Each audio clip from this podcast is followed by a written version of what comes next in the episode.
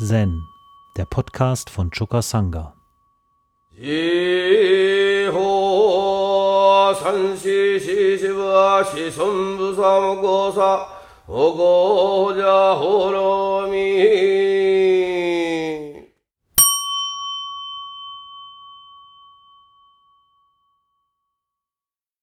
Hikigan Roku 36, ja, den Stift, den äh, brauche ich. Der Titel des Korans heißt Chosha macht einen Spaziergang. Aber mein Korrekturprogramm von Apple, das hat jedes Mal Choka macht einen Spaziergang. Das hat vielleicht was zu sagen, ja. Das Joker ein Spaziergang.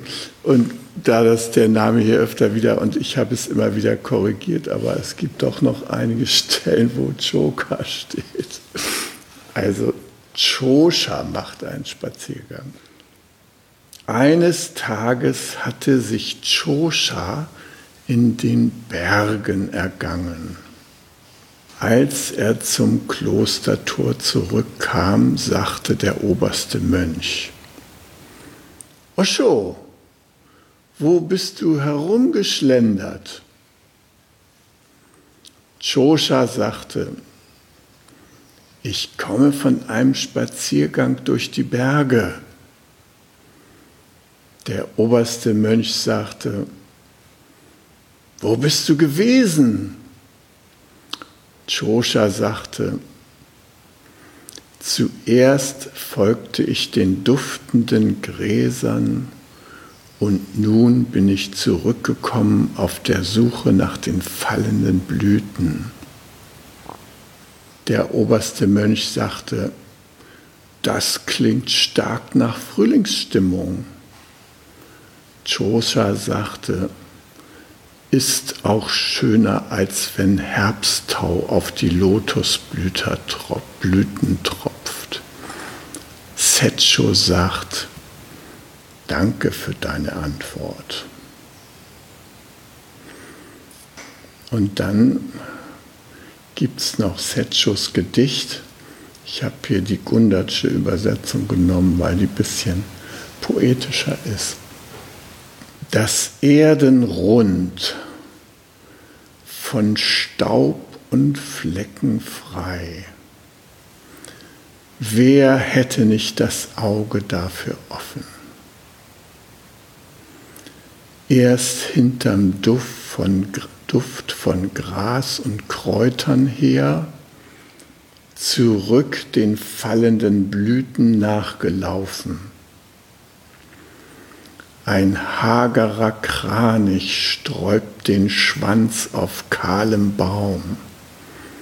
Ein Affe närrisch plärrt herab vom alten Turm.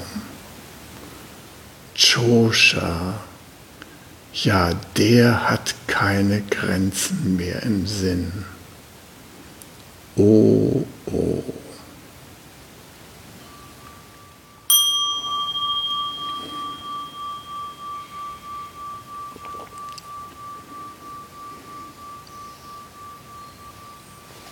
Ja, zu diesem Choren hat mich der heutige Morgen inspiriert.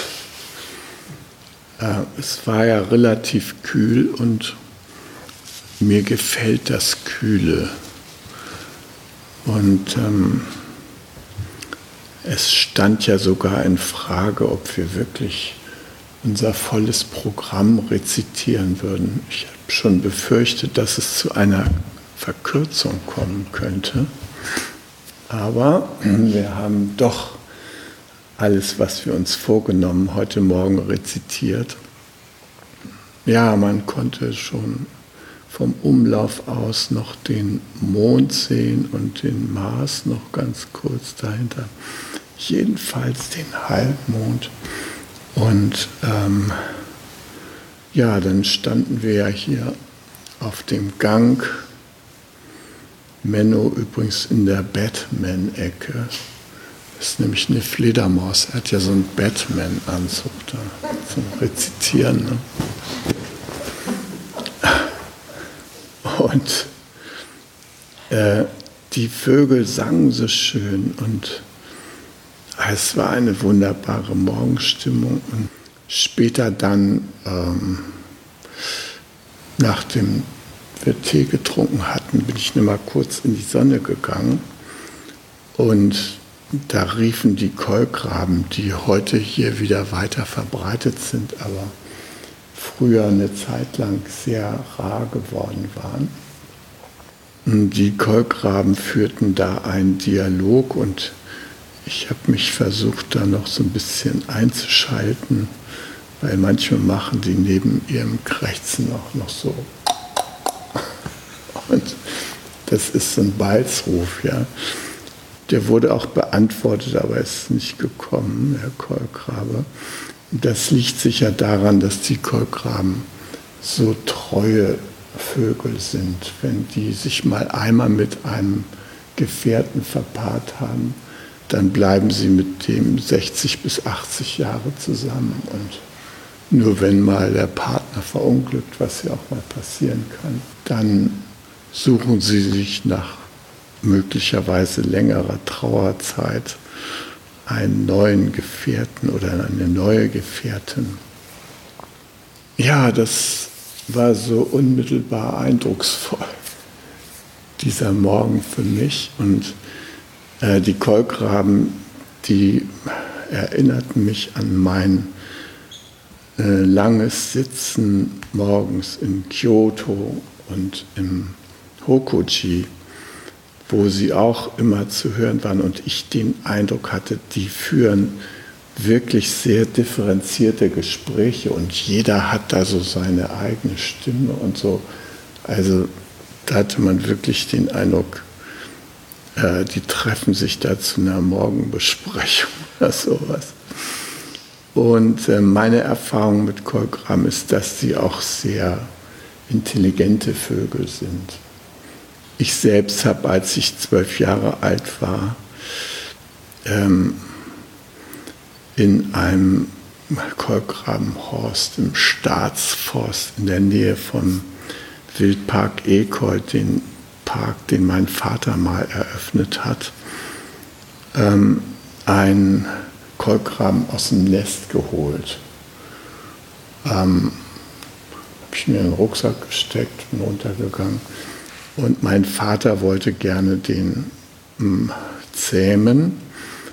Und das ist auch gelungen. Der hatte den Namen Klaus. Klaus der Kolk gibt es auch als Film, den mein Vater gemacht hat. Wenn wir mal in lustiger Runde zusammen sind, dann kann ich das mal vor, vorführen. Das ist ein alter Super 8 verrechnete Aufnahme, aber immerhin. In diesem Film werden einige Streiche dieses Kolkraben festgehalten. Ähm, also der hatte viele Ideen, sein Leben amüsant zu gestalten. Äh, zum Beispiel äh, konnte er meinen Vater stimmlich so genau nachmachen, ähm, dass er manchmal den Hofverwalter rief. Der hieß Herr Bergau und der konnte das so genau wie mein Vater aussprechen, dass dieser Herr Berger aus dem hintersten Winkel des Hofes angelaufen kam und nach meinem Vater Ausschau. Aber der war nicht da, ja. Und ähm, in der Spargelzeit, wir hatten im Garten zwei Reihen Spargel und das war so das Heiligtum äh, im, im Garten, im Gemüsegarten meiner Stiefmutter. Äh, und die Spargel wurden für gewöhnlich so zum Geburtstag meines Vaters vor allem geerntet. Dann war große Feier und so und dann gab es Spargel, selbst geerntet, selbst gezogen und so. Und der Kolkrabe hatte aber zu dem Spargel sein eigenes äh, Benehmen. Der ging nämlich morgens als allererster, wenn noch ganz früh war, die Spargelreihen ab. Und jedes Mal, wenn so ein Spargel so rausguckte, dann hackte der den ab und legte ihn daneben. wenn man die Spargelreihen abging, da lagen überall die Köpfe. Sophie, die hätte ihre Freude, weil die mag Spargel sehr gerne, aber die Köpfe mag sie nicht, die lässt sie mal liegen. Also die hätte sich gefreut über diese Art der Vorbereitung des Spargelessens. Das war hm, einer seiner üblichen Streiche und er klaute den Hühnern die Eier und äh, steckte die Eierschalen in den Auspuff vom Auto meines Vaters. und ja, und dann äh, erinnere ich mich, dass er, wenn die, die, bei uns wurden die Hühner noch selber, die, Küken noch selber ausgebrütet von den Hühnern, ja. Die Klucken, die wurden irgendwie ähm, mit Schnaps oder sowas so ein bisschen äh, gefügig gemacht. Und dann wurden sie auf so ein Gelege gesetzt und da blieben sie sitzen. Haben irgendwann kamen sie mit den Küken an, ja, aus irgendeiner Scheune rausgelaufen und so. Der Klaus, der hat natürlich in den Küken gleich eine herzhafte Speise für sich gesehen und ähm, naja, deshalb musste er in dieser Kükenaufzuchtzeit, kam er selber in so einen Kükenkäfig rein. Das war so ein größerer Käfig, da wurden so an der Seite so Ziegelsteine drunter gelegt, dann war die Klucke da drin und die Küken konnten so rein und rauslaufen. Ne? Und da er eine Gefahr für diese Küken war, kam er in, den, in diesen äh, Kükenstall rein, natürlich ohne solche untergelegten äh, Steine. Und dann machte er das Klucken der Kükenmutter nach. Und dann kamen die da an, piep, piep, piep, und zack. Also er wusste sich zu helfen. Die Kolkraben, die haben so eine besondere Art der Zärtlichkeit. Das habe ich an ihm auch beobachtet. Ähm, und zwar untereinander. Die haben ja Riesenschnäbel, so, ne, so groß. Und äh, untereinander tun sie sich den Gefallen, dass sie sich die Augenwimpern reinigen.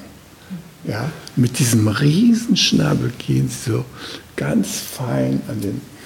Da der Klaus irgendwie so Sparing-Partner von meinem Vater war, hat er auch bei ihm dann ab und zu mal so die Augen gereinigt. Da musste man sich wirklich dran gewöhnen, an diese Form der Zärtlichkeit. Der dicke Schnabel so plötzlich im Auge. Ja, und er, äh, er hatte auch noch eine andere Art, nämlich dass er äh, so leckere Fleischklümpchen, äh, die sammelte er manchmal und das war so eine besondere Art der äh, Gunsterweisung, steckte er dann meinem Vater ins Ohr. Ja? Und mein Vater, der hat dann mal äh, sechs Wochen Schlaflosigkeit erlebt, weil er ihm so ein Stück Fleisch da ins Ohr gesteckt hat. Und mein Vater war sich nicht ganz sicher, ob das nicht von einem tollwütigen Fuchs stammte, dieses Fleisch, weil er hatte da so einen Fuchs geschossen. Und das konnte eben gut sein. Und da musste er irgend so eine Spritze kriegen und hat dann gebankt, weil Tollwut, anders als Corona, hat man da keine Überlebenschance. Ja. Da hat er gezittert, ja, weil er dieses Geschenk da und ob da nicht vielleicht irgendwie doch und so weiter. Na. Also in dieser Hinsicht war der ein Aufreger und ähm, dann gab es ja bei uns immer diese ähm, Besuche von den Werftoberen, ja, also Mein Vater verkaufte äh, Schiffsausrüstung für große Tanker und sowas alles, ja, wurden da in seiner Firma hergestellt und eine von diesen Auftraggebern war die Stülkenwerft. Die gab es damals noch in Hamburg. Da gab es Blum und Voss, Stülkenwerft und HDW. Ja. Heute gibt es ja nur noch HDW. Und dieser Herr von Dietlein, ein distinguierter, alter äh, Werftbesitzer, der wurde dann eingeladen, manchmal auch mit anderen zusammen. Äh, und hm, der konnte dann schon mal mitgenommen werden, so auf äh, so einen seltenen Ansitz, wo man Hirsche sehen konnte und so weiter. Und ich hatte mit diesem Herrn von Dietlein eine etwas unglückliche Begegnung, weil ähm, ich den nämlich mit der Pferdekutsche zu seinem besonderen Platz ins Gelände bringen sollte, wo das scheue Wild austreten sollte. Und ähm, mein Vater, der, also die ganze Familie war im, im Schauspielmodus, muss ich sagen. Also wir sollten da alle so eine Nummer aufführen von Fürsorge, Eleganz und sonst was alles und Demut und so. Und äh, mein Vater, der von Pferden keine Ahnung hatte, äh, da war vor diesem Pferdewagen äh, mein Pferd, Vita, ein Fjordpferd, vorgespannt.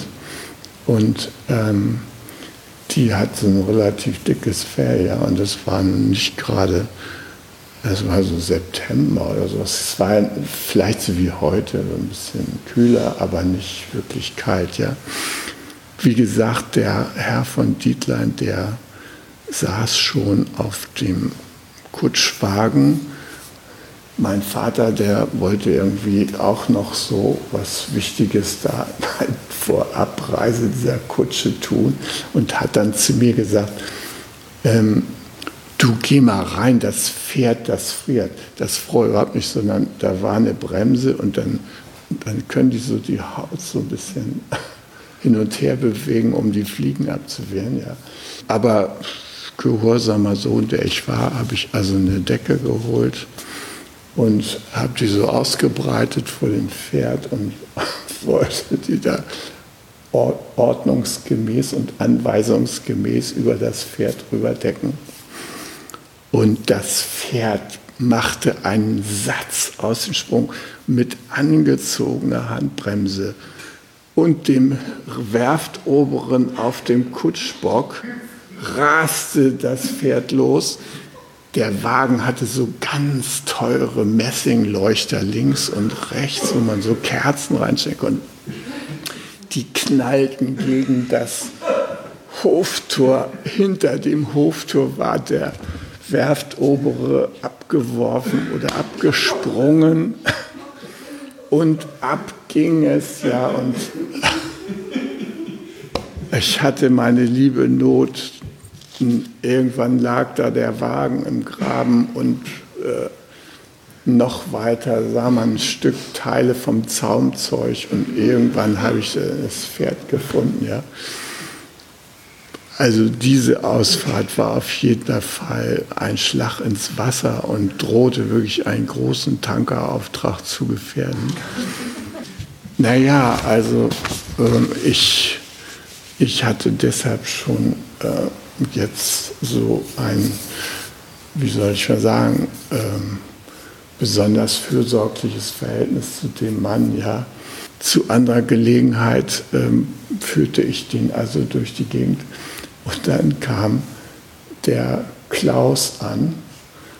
Und der hatte, wie gesagt, diese präzisen kleinen Härchengriff mit seinem Schnabel. Und dieser Herr von Dietlein, der hatte vielleicht noch 30 Jahre auf dem Kopf.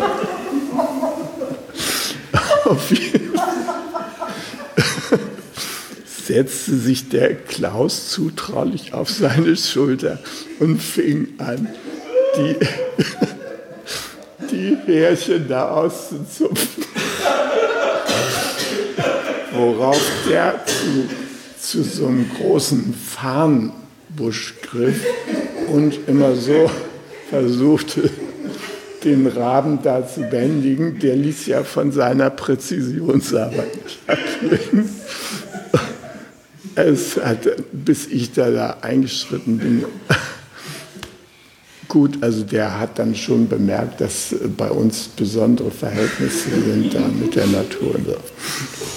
Ja, und also neben solchen Aufregungen gab es eben auch andere Begegnungen. Beispielsweise ähm, hatte mein Vater unerhörterweise einen Teil des zum Hof gehörenden Naturschutzgebiets, das war vor allem Heide, hatte er aufgeforstet, so ein Streifen und so. Und da hatte er sich den Zorn der Landesnaturschutzbehörde zugezogen. Also das war irgendwie nicht äh, in Ordnung. Ihr wisst vielleicht, dass Heideflächen anthropogenen Ursprungs sind. Also wenn die nicht regelmäßig gemäht werden oder ähm, von Schafen abgegrast werden, dann wachsen die sowieso mit Wald zu. Ja? Wir haben ja hier auch so eine Stelle beim Januarsberg, die wird da regelmäßig gemäht. Naja, und mein Vater, der hat dann sich so als Evolutionsbeschleuniger betätigt und schon mal ein bisschen angefangen aufzuforsten. Und das war ganz schlimm und deshalb kam so alle zwei Jahre einer von der Naturschutzbehörde, um zu überprüfen, äh, ob denn jetzt nun da die Heide noch war und kein weiterer Wald gepflanzt und so. Und äh, mein Vater ging gerade mit dem Naturschutzbeamten da durch, durch die Heide und plötzlich sah man so drei Kolkraben im, am Himmel. Ne? Und dann sagte der Naturschutzbeamte, sagen Sie bloß, bei Ihnen gibt es noch Kolkraben? Da sagte mein Vater, Sie wissen doch, dass wir hier mit der Natur auf Du und Du stehen. Und da sagte der, wie meinen Sie denn das? ja, sagte mein Vater, das sind der Eduard, der Philipp und der Klaus. Ach, sagte der, Sie machen einen Scherz sagte mein Vater, ich kann ihn einen von denen da runterrufen. Klaus, komm mal her! Löst kam auf die Faust. Der stand da, dem stand der Mund sperrangelweit auf und äh, der hat dann auch danach äh, keine Veranlassung mehr gesehen, die Ordnungsgemäßheit des Naturbezugs von meinem Vater zu überprüfen. Also und eines Tages ähm, ist der Klaus leider weg gewesen. Er, mein Vater fuhr morgens nach dem Frühstück los zu seiner Firma und ähm, eines Tages versuchte der Klaus diesem Wagen zu folgen, aber das waren 50 Kilometer und da hat er irgendwann zwischendurch wohl die Lust verloren und nicht mehr zurückgefunden oder keine Lust mehr hatte zurückzukommen. Jedenfalls war der weg, aber wir haben immer noch diesen Film Klaus der Kolk, wo noch etliche andere Scherze drin verarbeitet wurden. Äh, der Klaus musste dann zu diesem Film. Das war so ein schwieriges, komplexes Arrangement, weil die Komparsen waren ein Marder, ein zahmer Marder, ein zahmes Rehkitz und der Kolkrabe. Die sollten nun in verschiedenen Arrangements, sollten die da äh, gemeinsam im Bild erscheinen, ja, weil die Geschichte war dann, dass das die Freunde von Klaus sind und er mit denen zu tun hat und so. Eine Szene war halt, dass der Marder, der mit einem Nylonfaden am Hinterbein von einem von uns Kindern festgehalten hat, die eine Buche so, so ein Stück weit hochgeklettert war. Das Rehkitz war unten an der Buche und die Buche war so ein, so ein riesiger Doppelstamm, der aber so, so einen ganz kleinen Zwischenraum hatte. Und damit der Kolkrabe jetzt da in die Szene kam, musste ein anderer, mein Bruder nämlich, ein Fleischstück auch an einen Nylonfaden in dieser schmalen Spalte runterlassen und das sollte dazu beitragen, dass der Rabe die ganze Zeit da rumflog ja, und so in die Nähe von Rehkitz und Marder kam. Ja. Der hatte das aber sich anders überlegt und der ist mit einem sehr geschickten Flug mit Schnellgeschwindigkeit auf diese Lücke zugeflogen, hat sich schräg gestellt, mit einem Schnabelhieb das Fleischstück abgerissen und weg war er. Und wieder waren drei Filmtage umsonst gewesen. Es ist nicht geklappt. Und also der war ähm, ein Meister äh, in, in der Art und Weise, wie er mit der Zivilisation umging. Und ich habe auch im Wildpark die Kolkraben beobachtet. Da sind ja Wölfe und die Wölfe werden zu einer bestimmten Zeit gefüttert. Und äh, das sind fünf Wölfe. Und zur Zeit der Fütterung erscheinen dann die Kolkraben. Die machen dann eine super Arbeitsteilung. Drei oder vier lenken die Wölfe ab indem sie so tun, als ob sie attackieren oder als ob sie dem einen oder anderen da was wegnehmen, bis dann der große, das große Fleischangebot richtig dem Zugriff der anderen Raben frei äh, gehalten ist und dann holen sie sich das, was für die Wölfe bestimmt ist und weg sind sie. Also das sind so meine Erinnerungen an die Kolkraben zu Hause und ich freue mich immer, wenn ich die Kolkraben hier höre. Hm, das ist eine ganze Welt, die da in mir aufwacht. Und auch in Kanada, da gibt es drei, drei Raben, die zwischen dem Haus meines Bruders und meinem Haus da hin und her fliegen und sich da auch so ähnlich auf dem Dach unterhalten. Ja. Es ist einfach herrlich, ja, wie die so. Und die sind seit Jahren zusammen, die drei, ja. Kommen immer wieder an und ja, gut, also daran war ich heute Morgen erinnert. Deshalb habe ich mich auch an dieses Korn erinnert, wo der Chosha einfach spazieren geht. Ne? Und der Mönch, der will dann wissen, wo der gewesen ist. Ja, ich komme von einem Spaziergang durch die Berge. Ne? Der Mönch will es dann genau wissen, wo, wo bist du gewesen? Also auf unsere Verhältnisse übertragen hätte er wahrscheinlich äh, die Antwort erwartet, ja, ich bin da am Januarsberg gewesen. Ja. Aber der sagt nicht, ich war beim Januarsberg oder am Brocken oder was weiß ich, sondern der sagt, ähm, Zuerst folgte ich den duftenden Gräsern und nun bin ich zurückgekommen auf der Suche nach den fallenden Blüten. Also der ist nicht in dem Sinne zielstrebig unterwegs gewesen, wie wir das vielleicht tun. Ne? So viele Lebensgärtner joggen zum Januarsberg. Also das moderne, alternative Natur erleben. Für gewöhnlich sogar die Lebensgärtner haben dann solche Ohrhörer. Ne? Entweder so stecken die im Ohr oder sind richtig mit Schallschutz und so.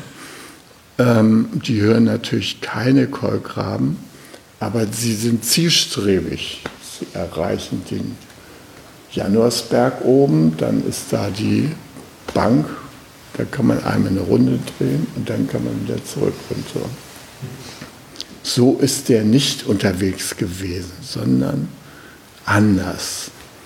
Und ähm, Setscho hat das so schön hier beschrieben in diesem Gedicht. Da das Erdenrund von Staub und Flecken frei. Wer hätte nicht das Auge dafür offen?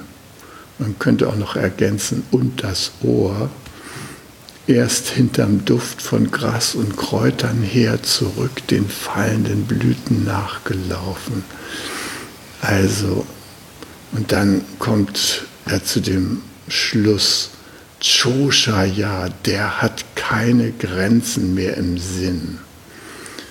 Dieses Kommen und Gehen, positives Samadhi würden wir jetzt sagen, muss man aber nicht. Man kann einfach kommen und gehen, kommen und gehen.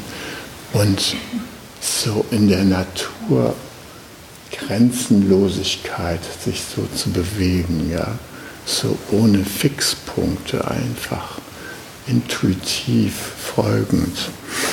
Aber der Chosha war nicht nur so ein äh, softer Typ, der nur den Geruch von Gräsern und Kräutern gefolgt ist. Der war ein Schüler von Nansen, genauso wie Yosho. Ne?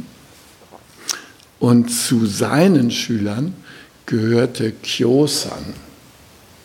Und Kyosan war so einer seiner begabtesten Schüler und war immer drauf aus, mit ihm so kleine Dharma-Gefechte zu haben oder sowas, sich an der Weisheit Brüste zu nähern.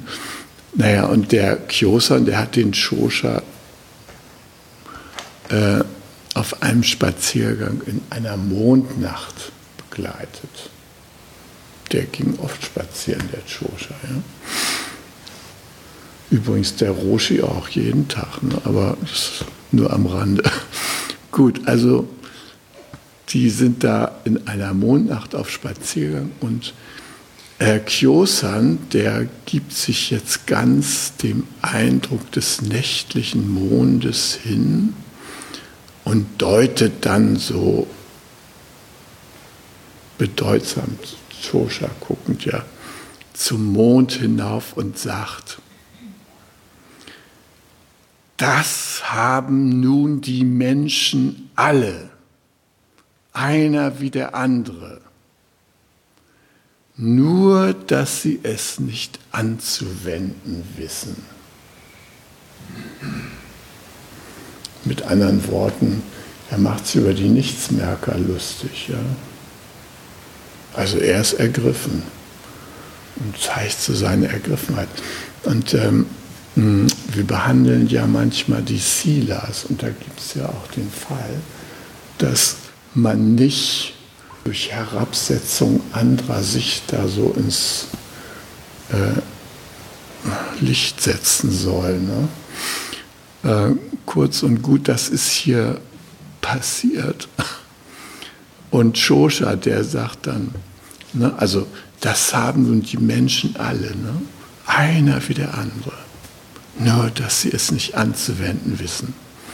Shosha gab zur Antwort, darf ich es gleich einmal auf dich anwenden? Kyosan sagte, gut, lass deine Anwendung auf mich einmal sehen. Da gab ihm Chosha einen solchen Fußtritt, dass er zu Boden fiel und längere Zeit brauchte, um wieder aufzustehen. Als Kyosan wieder aufgestanden war, sagte er zu Chosha, Meister Onkelchen, du bist ja geradezu ein Tiger. Seitdem hieß Chosha bei den Leuten Zen, Tiger, das große Kriechtier.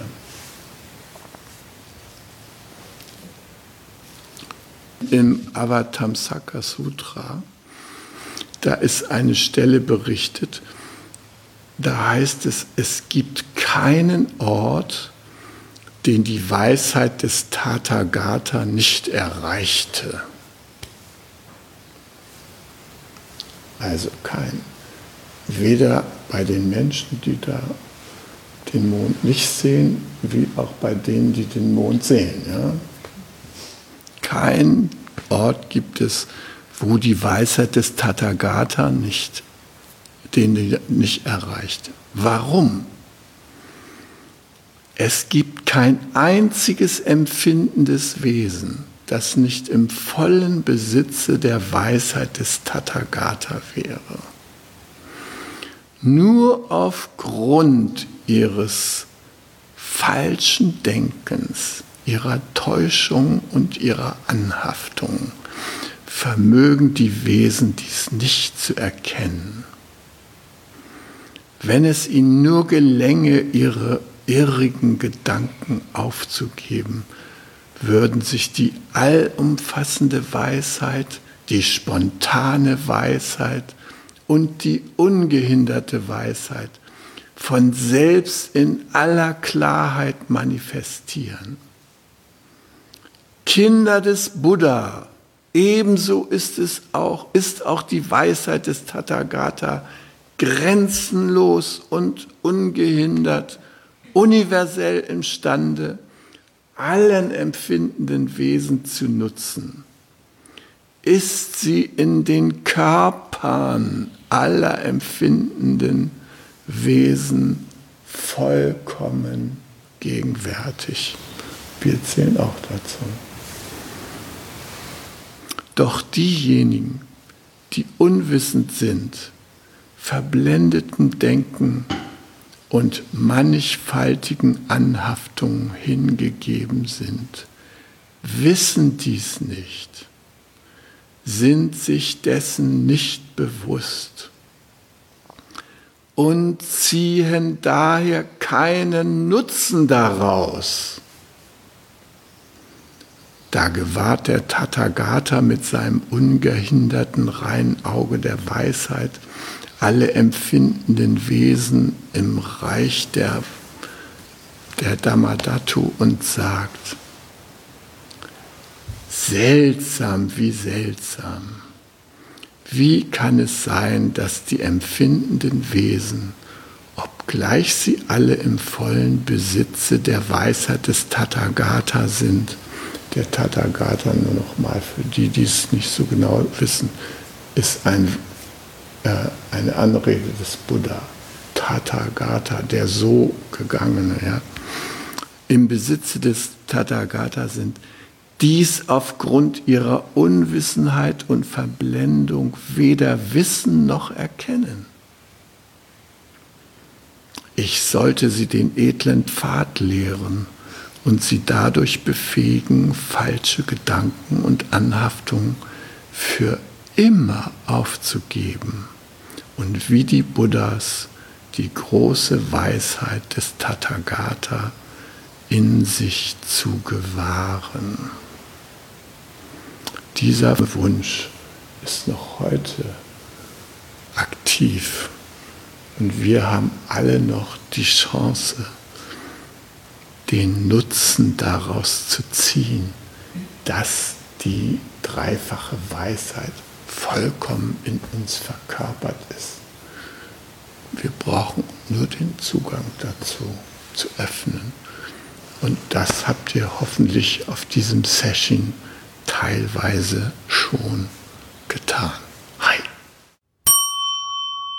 Um jungen Menschen den Aufenthalt im Togenji zu ermöglichen, bitten wir um ihre Spende. Alle Spendenmöglichkeiten finden Sie auf chukasanga.de slash spenden.